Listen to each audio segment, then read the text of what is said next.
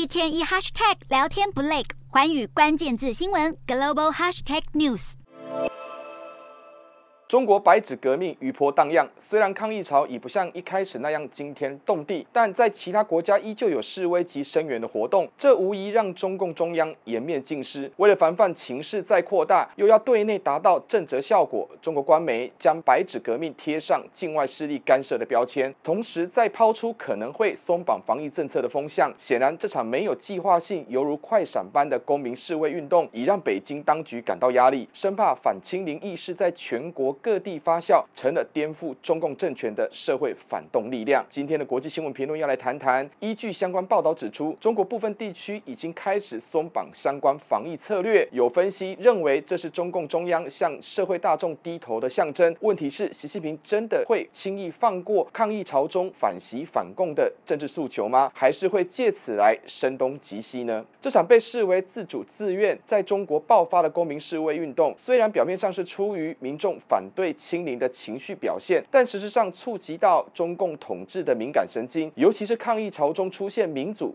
自由、法治的价值诉求，更有民众喊出“中共下台”及“习近平下台”的政治口号，外界担忧中共会下达政治肃清动作。不过，中国政府看似有退让的意思，广州、上海及郑州等地宣布松绑防疫政策。中国国务院副总理孙春兰也提及会有新情势、新任务，这难道是中共善意的回应吗？检视中国白纸革命会引起外界关注的原因主要有二：首先，中国民众表达对中共强行动态清零路线的不满。自 COVID-19 疫情爆发开始，中共对内采取相当严格的封控措施，全民禁足的封城手段，停产停业的经济禁令，不但打坏民众生活的常态与习惯，更导致人民陷入入不敷出的窘境。一场在新疆乌鲁木齐的民宅火灾，政府卸责成了社会民怨的宣泄破口。中共一再营造制度优越的神话，被人民识破，成了国际社会的笑话。其次，中共借由数位科技进步，强化对内的独裁统治。疫情正好是数位威权主义的试验场域。一方面透过健康码来落实防疫清零的目标，另一方面也透过数位监管来达到政治性的清零效果。简单来说，疫情让中国社会面临严峻的挑战，同时却给了中共对内维稳政权的理由与借口。今年正值中共进入二十大的关键时刻，习近平破例连任，动态清零经验有利于政权维稳。白纸革命反映出中中国民众的担忧以及由下至上的政治觉醒。不过，诚如之前的评论提及，示威抗议在威权体制的国家是相当敏感的活动，特别是在独裁的中国，更不容许任何妄议国家领导的意见出现。如今，白纸革命隐含着颠覆中共政权的意味，就算是源自对封控防疫的不满情绪，但是牵涉到政治敏感议题，会让习近平警觉敌对势力会借题发挥，尤其是前国家领导人江泽民奏事一事，会否会有人借机悼念来集结人民上街示威？这恐怕会迫使习近平动念对内政治肃清，来先发制人，杀鸡儆猴。倘若白纸革命持续发酵，无论是地方仍有零星的抗议行动，或是一发不可收拾，在全国遍地开花，都是习近平所不愿乐见的状况。那么现阶段部分地方松绑防疫政策的动作，并不能解释成中共中央向示威群众示软或让步，极有可能是借由释出防疫政策调整的风向来以拖待变，静观其变。更重要的目的，便是要缓和社会反动情绪，避免形势扩大而被迫使用武力镇压。待社会与政府之间的紧张关系趋缓之后，再行对内快狠准的政治整肃行动。对习近平来说，民众会因为新疆人为灾难而群起示威，这是相当不寻常且。感到意外的政治事件，毕竟他已经下达动态清零绝对权威的命令。就算社会底层有任何议论，想都没想到社会民怨会上街宣泄情绪，而且还高举白纸抗议。如此高级酸的动作，中共除了推诿是境外势力操弄，难以反驳，根本哑口无言。但是中共中央绝对不会轻放，很有可能会采取制造内部矛盾的手法，编造出白纸革命的引武者，贴上颠覆政权来分化社会民怨。最让人担心的是，参与白纸革命的群众大多是默默无名的人，自愿上街喊出政治不正确的口号，将会是中共出手打压的对象，而这会是国际社会追踪及援助的困难所在。一旦被消失或被晋升，恐怕成了被历史遗忘的一群。各国能采取的人道救援极为有限，勇于出声对抗中共专制的群众，很有可能是国际人权的孤儿。无奈的是，习近平很有可能会更独裁，对内控制的力道势必会强化，而中国人民不只是被关在铁幕之中，更会陷入见不得光的黑幕深渊。